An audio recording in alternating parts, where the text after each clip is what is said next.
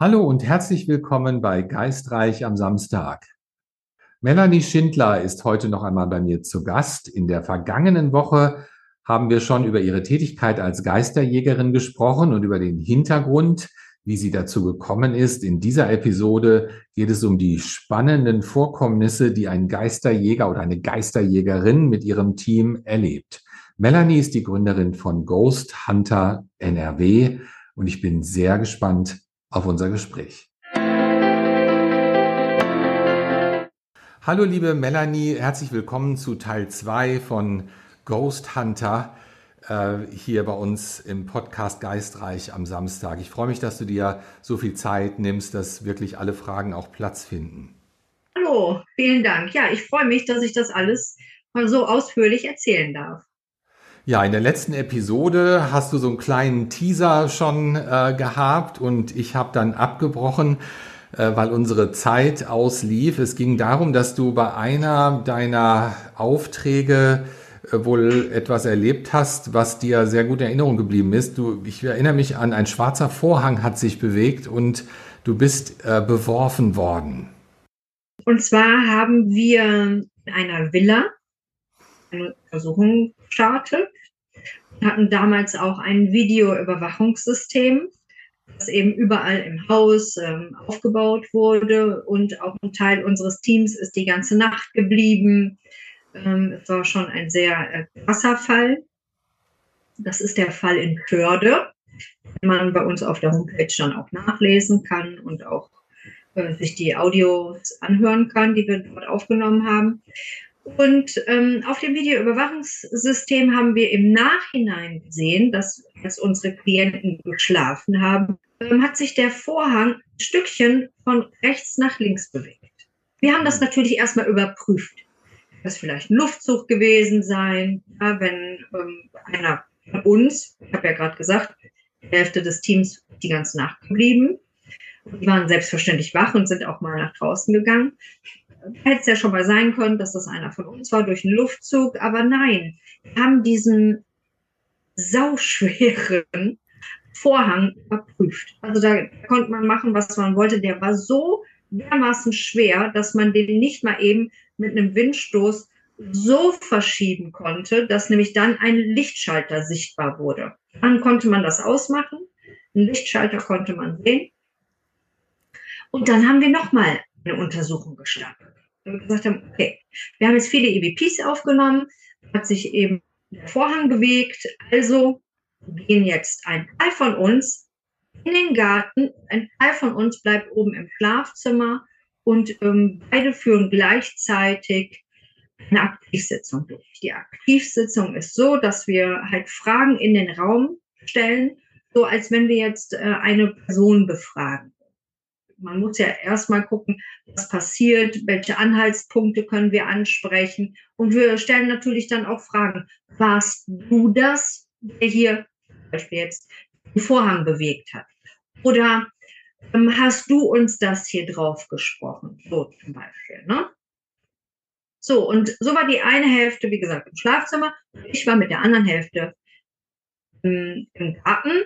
Und wir haben auch ein Video selbst gedreht und ich habe dann gerade so in die Kamera gesagt, übrigens, das hier ist meine Fotokamera, die kann man so im Dunkeln benutzen. Ich habe das eben so erklärt und ich merkte dann so, paff, mir irgendwas in den Rücken geflogen kam. Und vom Gefühl her war es so groß wie eine Pflaume.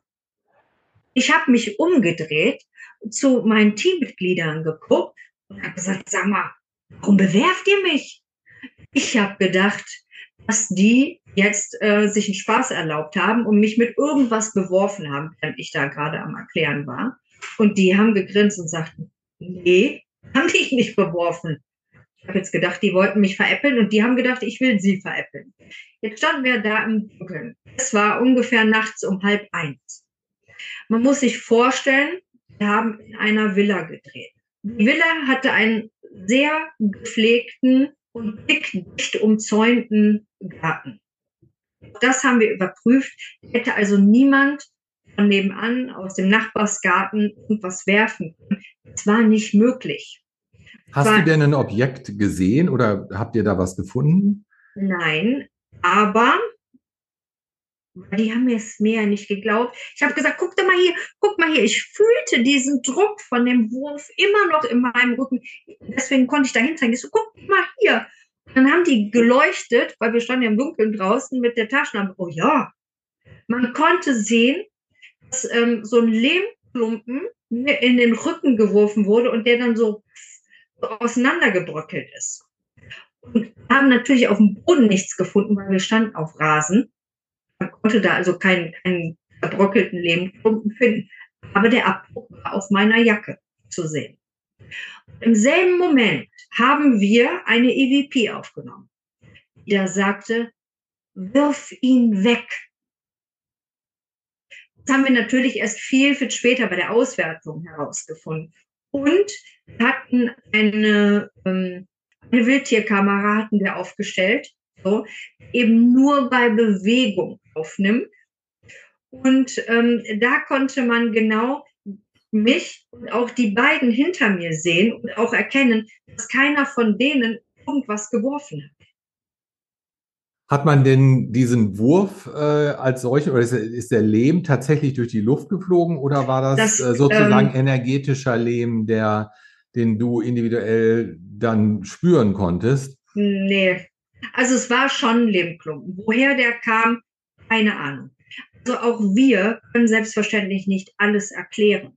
Ja. Ja, und wir, wir können auch nicht, sind immer nur so Mutmaßungen, wo wir sagen können, okay, ähm, der kam jetzt von irgendwoher, keine Ahnung woher, haben auch kein Leben, der so ähnlich aussah wie mein Abdruck auf der Jacke irgendwo gefunden. Ja, dass man sagen kann, ah, hier liegt der Lehm, der wurde von da genommen und da geworfen. Keine Ahnung. Ah, ja, aber faszinierend. Es ist passiert und mit der ähm, VP dazu, das passte schon irgendwie. Warum, wieso, weshalb? kann ich nicht sagen. Das weiß ich nicht. Und wie gesagt, nicht alles können wir aufklären. Und auch wenn ich das Ganze jetzt schon zwölf Jahre mache, kann ich trotzdem nicht alles erklären. Ich sage immer, wir sind immer noch an der Oberfläche. wir kratzen immer noch an der Oberfläche und mit unseren Erforschungen. Und ich glaube auch, und das ist nur mein persönlicher Glauben, wir sollen es auch gar nicht alle so genau wissen. Das ist, ähm, das, es gibt so viele Suizidgefährdete. Wenn die alle wissen, wie es da drüben wäre oder wie es da drüben ist, dann würden die wahrscheinlich viel eher dazu ähm, neigen, sich das Leben zu nehmen. Aber wir sind ja aus einem bestimmten Grund hier. Wir haben ja alle eine Lern- und Lebensaufgabe, die wir zu erfüllen haben. Ja, und ich finde, ähm, das Leben ist schön. Und es gibt so viele Dinge, die wir hier mit unserem Körper erleben können, was da drüben eben nicht möglich ist. Gibt es äh, ähm, aus, deinen, aus, aus, deiner Erfahrung, aus deinem Spektrum eine Geschichte, weil du sagtest in der letzten Episode, prinzipiell gruselst du dich nicht, ne? aber gab es da irgendwo mal einen Moment, der heraussticht, wo du sagst, so da habe ich jetzt aber doch äh, eine Gänsehaut bekommen oder da sind mir die Nerven durchgegangen? Also ich selbst hatte auch Spukerlebnisse zu Hause, aber erst seitdem ich das Team gegründet habe. Uh. Also ähm, ja, denn Erstens, man nimmt die Arbeit manchmal mit nach Hause. Das ist einfach ja. so. Ja. Das kenne ich auch. Aber ähm, wie erkläre ich das jetzt? Ähm, wenn man anfängt, sich mit diesem Thema ganz intensiv zu beschäftigen, glaube ich einfach, dass die geistige Welt sagt, ist jemand, interessiert sich für uns, gehen wir mal gucken. Das war schon immer so, dass ähm, also von Anfang an dann hier sich irgendwie was bewegt hat oder ich auch Schatten im Augenwinkel hatte. Ich saß auch mal hier in der Küche, aber dort und habe dann gesehen, dass hier hinter mir Mädchen entlang ging. Aber nur im Augenwinkel. Habe ich fürchterlich erschrocken. Da gedacht, ist meine Tochter jetzt wach geworden? Bin aufgestanden, gucken gegangen. War keine. Ähm, aber das war nicht das Gruseligste hier. Nein, ähm, hier weiter ähm, ist ähm, auch, war auch am Anfang, da saß ich auch hier in der Küche, auch äh, wieder an meinem Laptop und wir haben uns damals als Ghost Hunter äh, viel und oft über äh, solche Themen unterhalten, Dinge, die eben andere erlebt haben, Dinge, die wir erlebt haben. So, und irgendwann hat es mächtig geknallt hier in der Wohnung. Und meine Kinder waren noch klein. Ich bin erstmal gucken gegangen. Was passiert? Runtergefallen? Und die beiden saßen aber ganz lieb und brav auf dem Bett von meinem Sohn, haben gespielt. Ich habe gesagt, was passiert? Keine Ahnung. Haben es auch gehört, aber und ich habe überall geguckt. Damals hatte ich noch eine Katze, ich hatte einen großen Hund. Ich habe alles abgesucht, ich habe nichts gefunden. Erst am nächsten Tag habe ich dann im Gäste-WC gesehen, ich das Katzenklo sauber machen wollte, dass neben der Toilette, also die ähm, so eine Glasabdeckung, die war so angelehnt, Glasabdeckung von der Deckenlampe.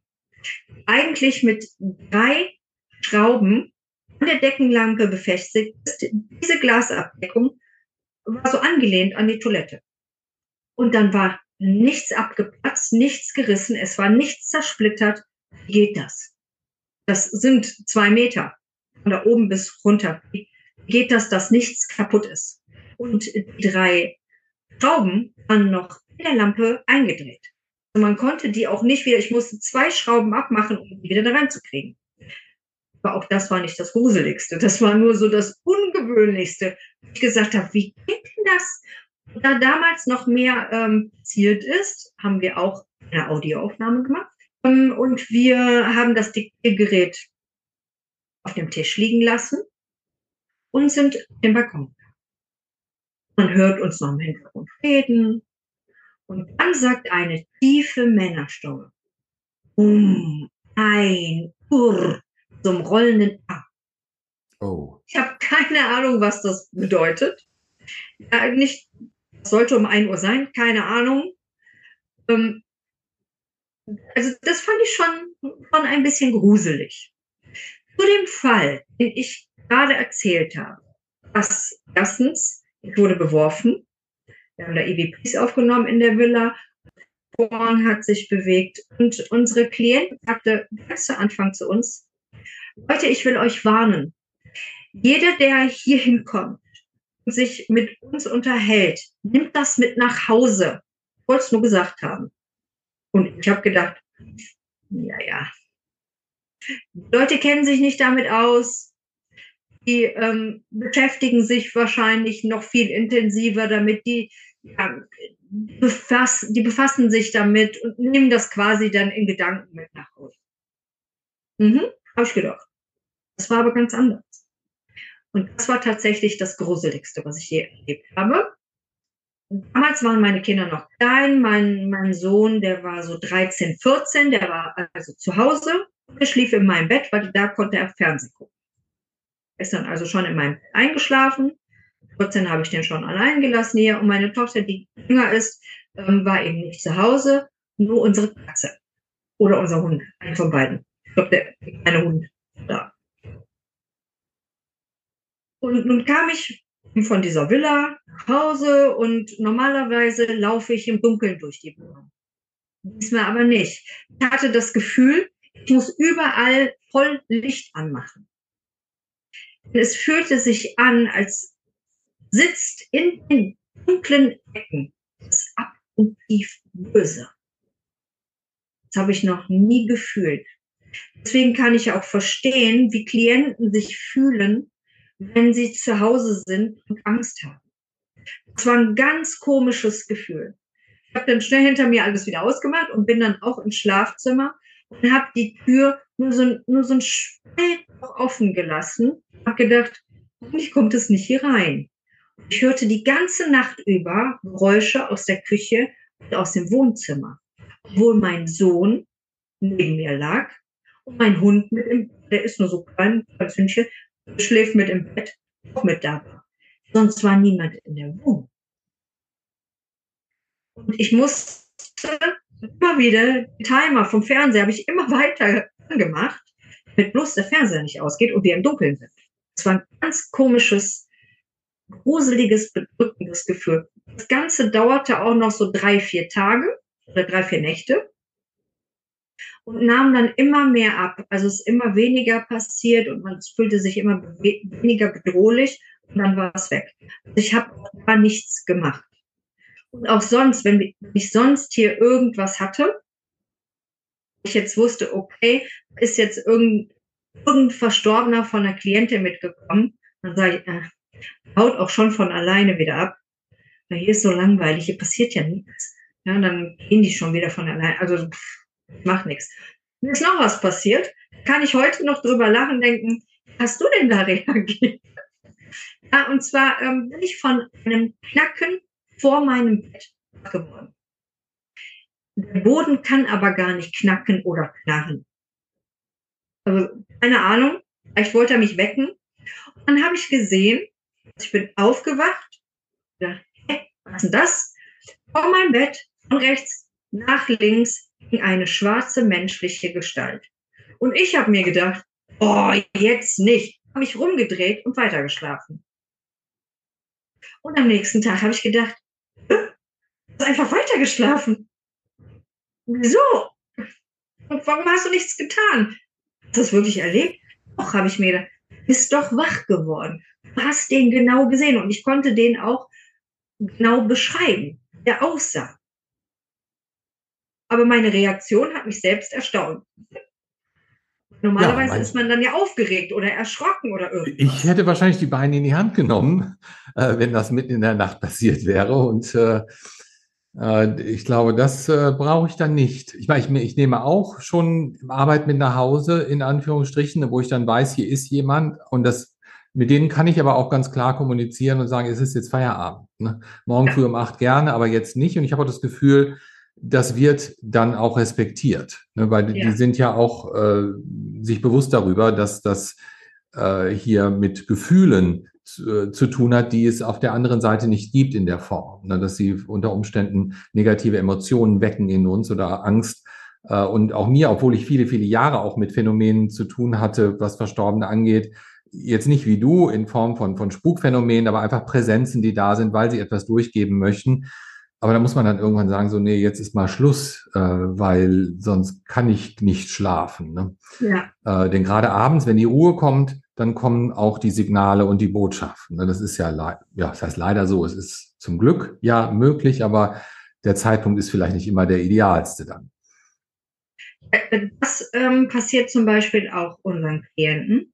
Wenn sie nämlich abends zur Ruhe kommen, ja, und auf der Couch sitzen oder so, erst dann nehmen sie auch etwas wahr. So tagsüber, wenn sie im, im Puzzle sind, wenn sie die Wohnung sauber machen müssen oder noch überlegen, ich muss gleich noch einkaufen oder auch gleich muss ich erst zur Arbeit oder wie war es auf der Arbeit und, und, ja, ähm, dann sind sie noch so mit sich selbst und mit einem drum beschäftigt, abends auf der Couch, wenn die zur Ruhe kommen, erst dann merken sie, hm, was komisch, ich fühle mich beobachtet oder ich höre jetzt etwas. Das ist meistens deswegen also auch ähm, abends oder nachts. Ja, ist ja auch klar, im, im, Schlaf ist es ja so, dass wir auch ähm, offener sind für so. Ja. Deswegen passiert es meistens nachts. Tagsüber. Wie gehen deine Kinder oder deine Familie mit deiner Tätigkeit um und der ständigen Präsenz und dem ja. Ein und Aus in deinem Haus? Ja, ja. Also ganz am Anfang, da haben äh, gerade meine Eltern, meine Oma gesagt, machst du das? Was das? Also, das war so ein richtiger Kampf. Kann man nicht anders sagen. Ein Kampf, dass ich mein Hobby ausüben kann ohne Stress und es war eigentlich Stress auf allen Ebenen. Ja, ähm, Stress, sich ähm, ja, auf der einen Seite das Ganze zu erarbeiten, Stress, sich aber auch in der Ghost Hunter Szene zu behaupten und dann aber auch privat, ähm, ja, sich, wie soll ich das sagen, sich das Recht auch zu nehmen, sowas machen zu können und zu dürfen, wenn man es will. So, und ähm, als ich das Team gegründet habe, wusste ich sofort, das ist es, was ich tun will. Das ist mein Weg und kein anderer. Und nichts und niemand wird mich davon abhalten. Und das ist bis heute so. Auch so, nicht meine Kinder, die vor Angst äh. Ruhe, Kinder, es gibt keine Angst. Nein, also die hatten natürlich keine Angst. Denen war das aber peinlich. das kann ich nachvollziehen, aber ich versuche mich gerade äh, in die Lage zu versetzen. Wenn meine Mutter eine, eine Geisterjägerin gewesen wäre, ich glaube, da hätte ich schon auch so ein bisschen äh, nee. komische Gefühle drüber gehabt. Aber gut, das ist natürlich alles, wie wir anfangs auch schon erwähnt haben oder du erwähnt hast, das ist ja alles auch aus dieser Erfahrung aus Horrorfilmen, ne? dass da negative Bilder mit assoziiert werden und Angst damit assoziiert wird. Das kommt ja nicht aus der persönlichen Erfahrung, aus der direkten Erfahrung, sondern das kommt von einem Bildschirm, der uns suggeriert, Geister sind böse. Also meine Tochter war damals, glaube ich, sieben und mein Sohn zehn, meine ich. Und ähm, die haben mich natürlich gefragt, Mama, gibt's Geister? Kommen die auch hierhin? Habe ich gesagt, wenn es Geister gibt, sind die nur in Burgen und Schlössern und die kommen nicht hierhin. Brauchst keine Angst haben. Ja, und das haben die mir geglaubt. Als die älter wurden, habe ich denen auch mal ein Foto gezeigt oder auch mal, hier, hör mal. Ich nehme mal die Kopfhörer, hör mal, was hörst du da? Da habe ich jetzt das und das gehört. ist ja richtig. So, dann, und ähm, relativ zügig haben wir ja auch schon die ersten Erfahrungen mit Fernsehbeiträgen gemacht. Das kam ja noch erschwerend hinzu. Und äh, das muss ich immer wieder sagen. Ähm, wir machen das mit Fernseh ja nicht, weil wir ähm, gerne berühmt werden wollen oder so, sondern damals war es so, dass ähm, ganz viele uns gesagt haben, Mensch, wir wussten gar nicht, dass es Geisterjäger überhaupt und schon gar nicht, die uns hier irgendwie helfen können. Wir wussten Jahre nicht, an wen wir uns wenden können. Gleichzeitig kamen dann die ersten Anfragen von, ähm, ja, damals war es äh, ein Diplompsychologe, der für die Bildzeitung geschrieben hat. Und da ich gedacht, oh Gott. Bildzeitung und Diplompsychologe, es kann nur schief gehen, ging aber nicht. So, und ähm, mit dem ähm, ich heute immer noch in Kontakt treten und äh, der glaubt heute noch nicht, dass es sowas gibt, finde es aber nach wie vor spannend und interessant und das auch so. So, und dann kam ähm, ein Artikel bei uns in dem Kölner Express und daraufhin kamen sämtliche Fernsehanfragen. Und weil die Menschen uns sagten, wissen gar nicht, dass es euch gibt, habe ich gesagt, okay, wir wagen das jetzt mal mit Fernsehen. Wir gucken. Wir hatten überhaupt gar keine Erfahrung. Wir hatten auch noch nicht so die Erfahrung, was das Ghost Hunting auch da waren wir noch in der Anfangsphase. Also im Prinzip haben wir alles gleichzeitig gemacht. Alles gleichzeitig gelernt und immer unser Bestes gegeben und nach bestem Wissen und Gewissen unsere Antworten gegeben. Heute, wenn ich die Beiträge von damals sehe, denke ich, hm, das war aber eine blöde Aussage, die du da getätigt hast. Heute weiß ich es dann schon wieder etwas besser. Aber damals eben noch nicht. So, und ähm, dann war nämlich schon mal so, ah, Mama, meine Schulfreunde haben dich im Fernsehen gesehen.